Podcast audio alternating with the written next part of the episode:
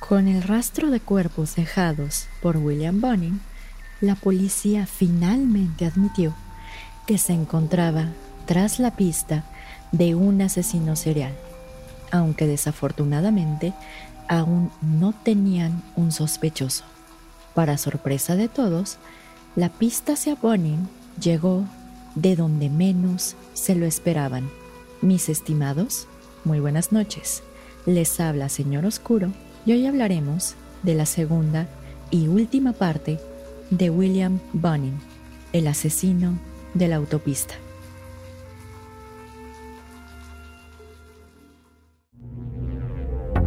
Bienvenidos a Señor Oscuro, un podcast en el que cada viernes su servidora Jessica Ballarino los adentraré en los casos más perturbadores y extraños que se han documentado, ya sea que se trate de temas paranormales o bien de lo más retorcido de la mente humana, nos aseguraremos de que todos y cada uno de estos casos queden grabados en sus sueños y pesadillas.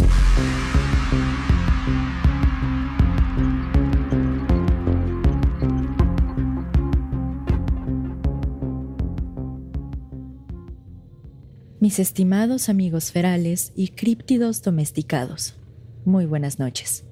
Les habla Jessica y les doy la bienvenida a un nuevo episodio de Señor Oscuro. Antes de empezar con el episodio de hoy, tengo que dar un aviso legal, ya que el contenido del mismo puede ser sensible para algunas personas, por lo que se recomienda discreción. Asimismo, el contenido de este episodio no representa algún tipo de admiración hacia William Bunning o sus actos, por lo que la información que se exponga en este episodio no puede ser considerada como apología del delito. Si no han escuchado la primera parte de William Bunning, les recomendamos ampliamente que lo hagan, ya que así podrán conocer desde qué momento comenzó la carrera criminal de Bunning el perfil de sus víctimas, su modus operandi y las razones por las que la policía aún no lo tenía en la mira. Después del homicidio de James McCabe, William Bonin fue arrestado el 4 de febrero de 1980 afuera de su domicilio en Kingswood, ya que estaba violando su libertad condicional, por lo que fue trasladado a la cárcel de Orange County, donde solamente permaneció un mes, hasta el 4 de marzo de ese mismo año. Posteriormente, el 15 de marzo de 1980, el cuerpo de un joven de 18 años, de nombre Ronald Catlin, fue encontrado cerca de la avenida central en Duarte, California. Al igual que las demás víctimas, Ronald Catlin presentaba lesiones en la cara y en diversas partes del cuerpo, así como signos de actividad sexual antes de la muerte. Su causa de muerte fue exactamente igual que las demás víctimas de Bonin, es decir, estrangulación por ligadura. Una semana después, el 21 de marzo de 1980, Bonin secuestró, violó y asesinó a un joven de 14 años de nombre Glenn Barker, quien al momento del secuestro se dirigía a su escuela. El cuerpo de Glenn Barker presentaba diversas lesiones en el cuello, correspondientes a quemaduras de cigarro, y a su vez presentaba señales de que fue violado con diversos objetos. Ese mismo día, pero a las 4 de la tarde, Bonin secuestró, torturó y asesinó a un joven de 15 años de nombre Russell Ruff. Su cuerpo fue encontrado junto con el de Barker en el Bosque Nacional de Cleveland.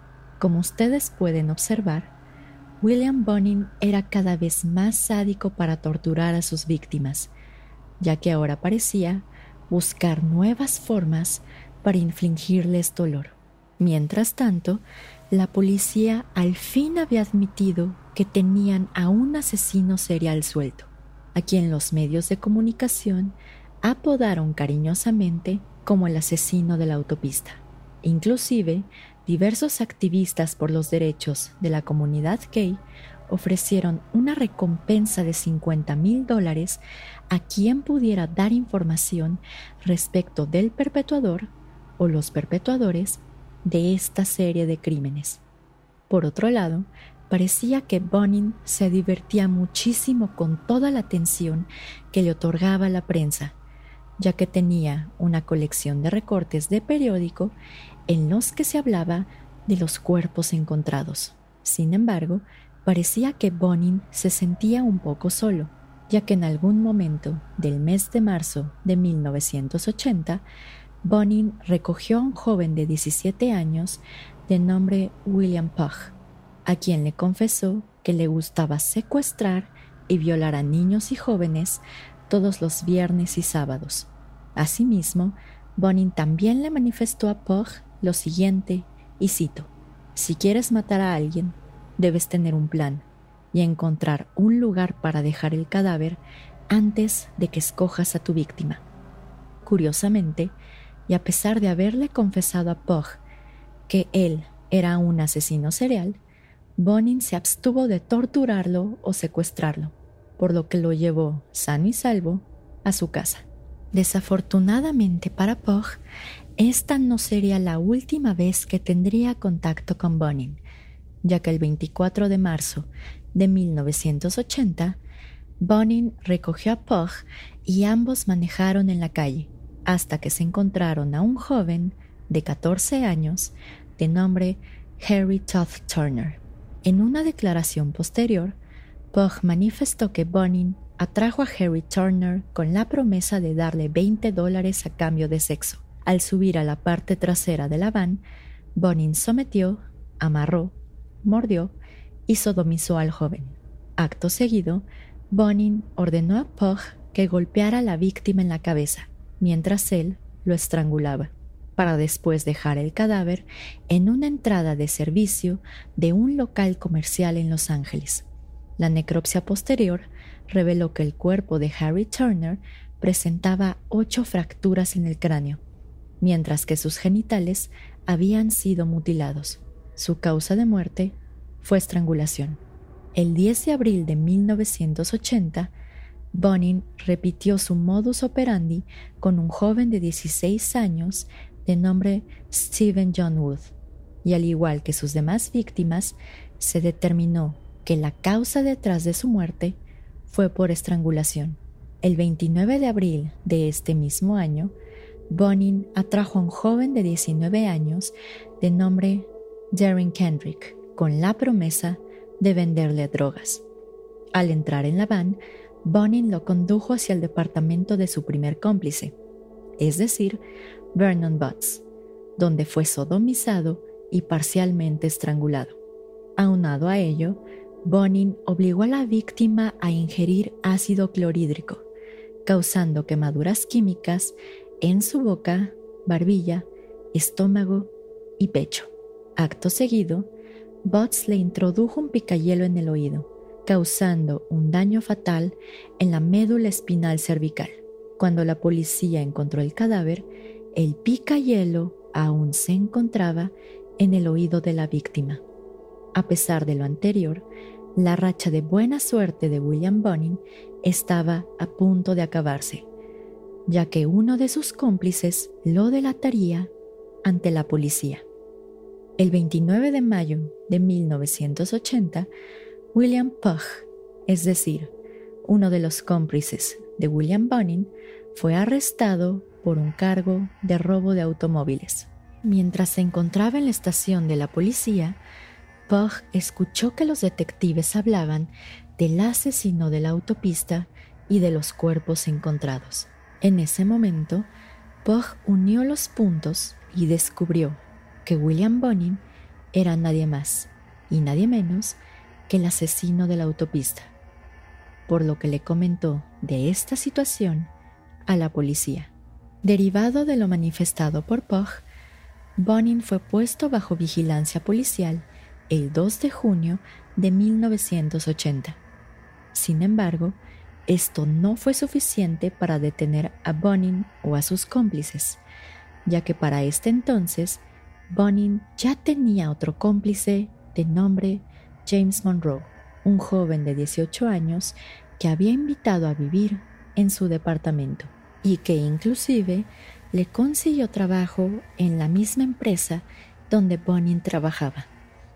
En una declaración posterior, James Monroe describió a Bonin de la siguiente manera, y cito, Era una buena persona, bastante normal. Sin embargo, Monroe pronto se daría cuenta de los deseos oscuros de Bonin. Exactamente el mismo día que la policía decidió vigilar a Bonin, es decir, el 2 de junio de 1980, Bonin y Monroe secuestraron y asesinaron a Stephen J. Wells, un joven de 18 años de edad.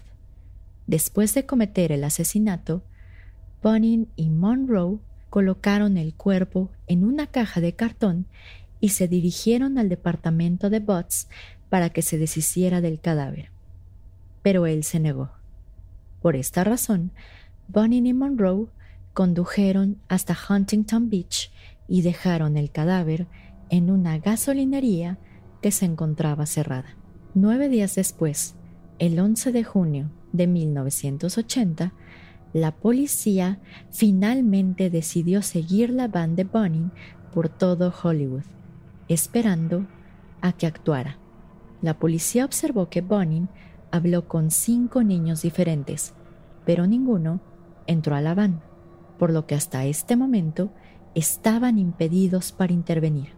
Justo cuando la policía estaba por concluir su operación, observaron cómo un niño finalmente subió a la van de Bonin, por lo que lo siguieron hasta el Boulevard Santa Mónica. Los policías estacionaron y esperaron un poco, pero no escucharon sonido alguno. De repente, uno de ellos decidió acercarse a la parte trasera de la van, donde escuchó gritos distintivos de dolor. Al entrar por la fuerza, los agentes de la policía observaron a Bonin violando a un joven de 17 años de nombre Harold Eugene Tate, quien había sido esposado y amarrado, por lo que Bonin fue arrestado de inmediato. Al investigar más a fondo la van, la policía encontró diversas manchas de sangre, cuerdas de nylon y diversos cuchillos. Asimismo, al abrir la guantera, encontraron diversos recortes de periódico que hablaban del asesino de la autopista. A pesar de que William Bunning solamente había sido arrestado por un cargo de violación cometido en contra de su última víctima, también fue arrestado por ser probable responsable en el asesinato de Charles Miranda. Sin embargo, en el transcurso de los siguientes días, nuestro asesino serial cantó como canario y confesó el resto de sus asesinatos. Así, Bonin le confesó al sargento del Departamento de Homicidios de la Policía de Los Ángeles, de nombre John St. John, curiosamente apodado Jigsaw John, todo respecto del secuestro, violación y asesinato de 21 niños y jóvenes, sin mostrar alguna señal de arrepentimiento. Sin embargo, cuando un reportero le preguntó a Bonin qué hubiera hecho si no lo hubieran arrestado, él simplemente manifestó, y cito, yo todavía estaría matando. No podría dejar de matar. Se hizo más fácil con cada uno que hicimos. Para el 29 de julio de 1980, William Bonin había sido acusado por 16 cargos de homicidio, 11 cargos de robo, un cargo de sodomía y un cargo de violencia. Por otro lado, parece ser que Bonin no quería hundirse solo, ya que le manifestó a la policía los nombres de todos y cada uno de sus cómplices, es decir, Vernon Butts, James Monroe y Gregory Miley por lo que la policía se dedicó a traerlos hacia la justicia.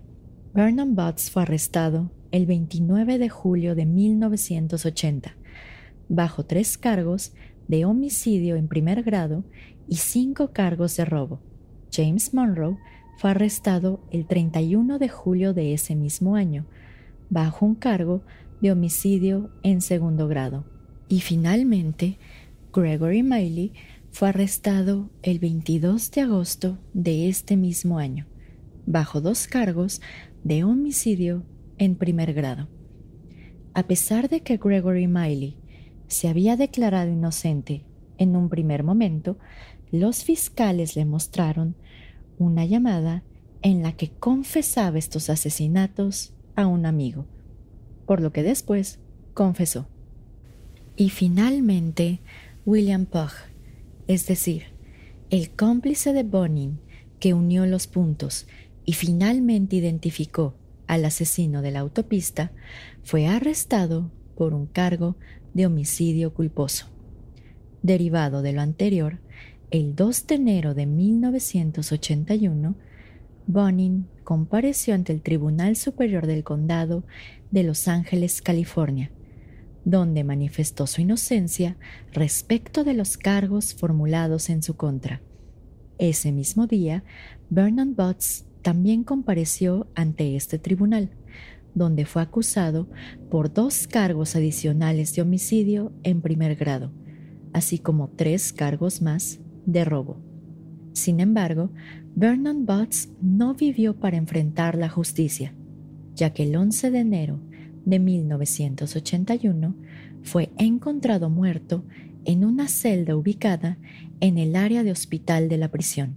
De acuerdo con un reporte oficial, Butts se suicidó al ahorcarse con una toalla. En una entrevista posterior, el abogado defensor de Butts manifestó que era poco probable que su cliente se hubiera suicidado. Sin embargo, no dio otra explicación lógica detrás de su muerte. Sin el testigo estrella de la Fiscalía, los investigadores tenían que trabajar con los restantes cómplices, por lo que convencieron a Miley y a Monroe para que testificaran en contra de Bonnie, a cambio de que no solicitaran la pena de muerte, así como el retiro de diversos cargos en su contra, a lo que ambos aceptaron la oferta. El juicio de William Bonin comenzó el 19 de octubre de 1981, en el que fue juzgado por las 10 víctimas que asesinó en Los Ángeles, California. En su respectivo alegato de apertura, el fiscal de nombre Sterling Norris manifestó lo siguiente, y cito, probaremos que él es el asesino de la autopista, ya que lo presumió a un sinnúmero de testigos. Les mostraremos que disfrutaba las matanzas, y no solo las disfrutaba, sino que planeaba disfrutarlas. Él tenía una demanda insaciable, un apetito insaciable no solo por sodomía, sino por matar. La estrategia de la defensa de Bonin consistió en cuestionar la credibilidad de los testigos, principalmente la de Monroe y la de Miley, y asimismo invocó factores de su infancia que mitigarían sus acciones, tales como el abuso físico, psicológico y sexual que sufrió durante toda su niñez. Sin embargo, este argumento no ayudó a la defensa, ya que un psiquiatra forense de nombre Park Titz manifestó que Bonin no mató por impulso, ya que inclusive planeaba sus asesinatos y dónde dejar los cuerpos. El 10 de enero de 1982, William Bonin fue condenado por 10 cargos de homicidio en primer grado y fue sentenciado a la pena de muerte por la cámara de gas. Al igual que en Los Ángeles, el 21 de marzo de 1983, William Bonin fue juzgado por los cuatro asesinatos que efectuó en la jurisdicción de Orange County, siendo sentenciado nuevamente a la pena de muerte el 2 de agosto de 1983. A pesar de que William Bonin fue condenado a morir en la cámara de gas, no se utilizó este método para cumplir con su pena de muerte, ya que el uso de este método de ejecución fue abolido por el Estado de California en 1992, después de la fallida ejecución de Robert Alton Harris, ya que en esta ejecución que duró 15 minutos, Robert Alton Harris pasó cuatro minutos convulsionándose. Por esta razón, y al considerar que la cámara de gas era, y cito, un método cruel e inusual de ejecución, el Estado de California optó por implementar la inyección letal en sustitución de la cámara de gas. Así, y después de pasar 14 años en el corredor de la muerte, en la prisión estatal de San Quintín, la ejecución de Ponin fue programada para el 23 de febrero de 1996. La última cena de Bonin consistió en dos pizzas grandes de pepperoni y salchicha, tres botes de helado de café y 18 Coca-Colas. Antes de su ejecución, Bonin pronunció su opinión respecto del uso de la pena de muerte y cito, Yo creo que la pena de muerte no es la respuesta a los problemas actuales. Siento que mando un mensaje equivocado a la juventud de nuestro país. Los jóvenes actúan como ven a otras personas, actuando en lugar de como las personas les dicen que actúen. Y yo sugeriría que cuando una persona tiene la intención de hacer algo serio contra la ley, que antes de hacerlo, debe ir a un lugar tranquilo y pensarlo seriamente. Finalmente, a las 12.13 de la mañana del 23 de febrero de 1996, William George Bonin fue declarado muerto oficialmente, convirtiéndose así en la primera persona ejecutada por inyección letal en el estado de California. Ahora bien, ustedes se preguntarán, ¿qué ocurrió con los cómplices de Bonin? Pues bien, Gregory Miley fue sentenciado por dos cargos de homicidio en primer grado, cometidos en contra de Charles Miranda y James McCabe, y fue sentenciado a un término consecutivo de 25 años a cadena perpetua. Finalmente, el 25 de marzo de 2016, Gregory Miley falleció a causa de unas lesiones provocadas por otro interno en la prisión estatal de Mill Creek. Por otro lado, el 6 de abril de 1981, James Monroe fue condenado cargo de homicidio culposo, cometido en contra de Stephen Wells siendo sentenciado a un término de 20 años a cadena perpetua. En el año de 2014, Monroe solicitó una libertad bajo fianza, la cual fue negada. La siguiente fecha en la que Monroe podrá solicitar nuevamente este beneficio será este el año 2029. Ahora bien, el caso de William Bonin fue bastante peculiar para los perfiladores de la época, ya que hasta este momento no se imaginaban que un asesino serial tuviera cómplices, y mucho menos imaginaban que un homosexual pudiera tener este modus operandi, ya que como lo analizamos en el episodio pasado, la policía en un principio creía que todas y cada una de las víctimas de Ponin habían fallecido a causa de prácticas homosexuales poco usuales, dejando así que sus perjuicios los cegaran.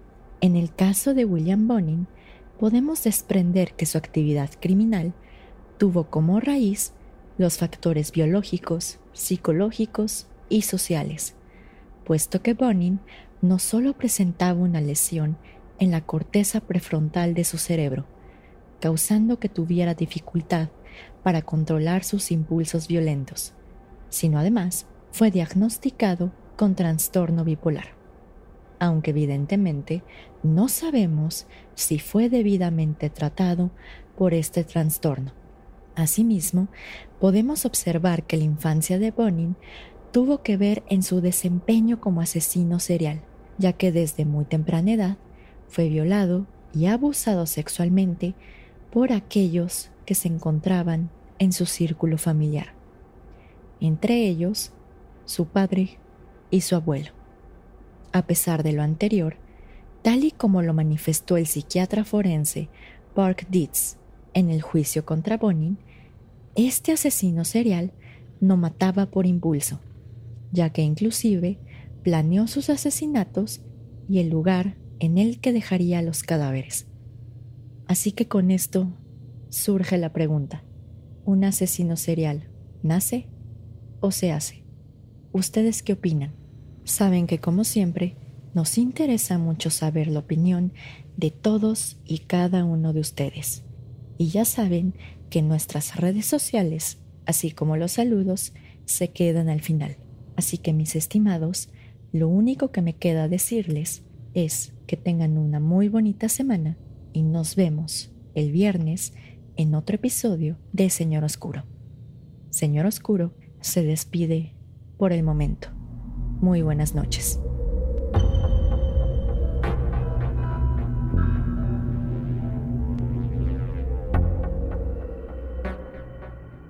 Gracias a todos por escuchar el episodio de hoy. Creo que hasta este momento William Bonin es uno de los asesinos seriales más sangrientos de los que hemos hablado, sobre todo por esta parte de la violación y la tortura que realizaba a niños y jóvenes, y sobre todo porque hasta el final de sus días no mostró ni una gota de arrepentimiento. Si les gustó mucho el episodio de hoy, saben que nos pueden buscar en nuestras redes sociales y nos encontramos en Facebook en www.facebook.com diagonal mrs.oscuro. En Instagram nos encontramos bajo el nombre de usuario arroba colectivo.sr.oscuro o bien en la página web www.instagram.com diagonal colectivo.sr.oscuro. Y finalmente nos encontramos en diversas aplicaciones para escuchar podcast bajo Señor Oscuro. Y en YouTube también nos encontramos con ese mismo nombre, Señor Oscuro. Pero ahora bien, vamos directo a los saludos. Como siempre, le quiero mandar un fuerte saludo a Antonio de Relatos de Horror. Y si no lo conocen, lo pueden buscar con ese nombre en sus redes sociales. Y se encuentra en Facebook, Instagram, YouTube y Spotify. También le quiero mandar un fuerte saludo al equipo de Carol Sound, ya que ellos siempre nos ayudan a que sonemos coherentes para todos ustedes. Por otro lado, le quiero mandar un fuerte saludo a mis amiguis del Martillo de las Brujas. Si no los conocen, búscalos en sus redes sociales. De hecho, ya tiene rato, pero armamos un episodio con ellos de Abdul Latif Sharif Sharif, que es precisamente el chacal de Ciudad Juárez. Ahora en Facebook le quiero mandar un fuerte saludo a Jonathan Wick, Antonio Giles o Giles, a Cristian Rosas Gembe, a Samantha Pocket y a Luis Eduardo Rivas Martínez.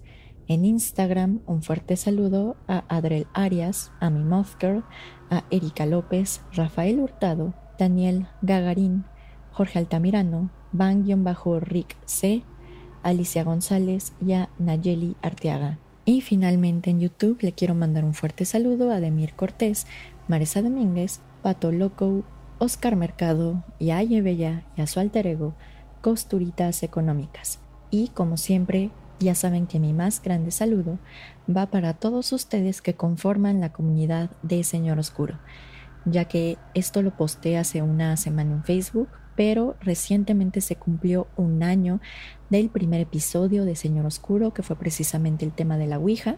Todavía estoy pensando si armar otra vez el episodio, pero con este nuevo formato y con más datos. Así que también si les gustaría esa idea, me lo pueden comentar, ya saben que sí. Y perdón si suena un poco monótona, la semana ha estado bastante cargada de trabajo, pero afortunadamente nos dieron vacaciones de Semana Santa y yo voy a estar durmiendo todo el bendito día. Bueno, y trabajando en el siguiente episodio, ¿por qué no? Como tal, este ya sería el final del episodio de hoy.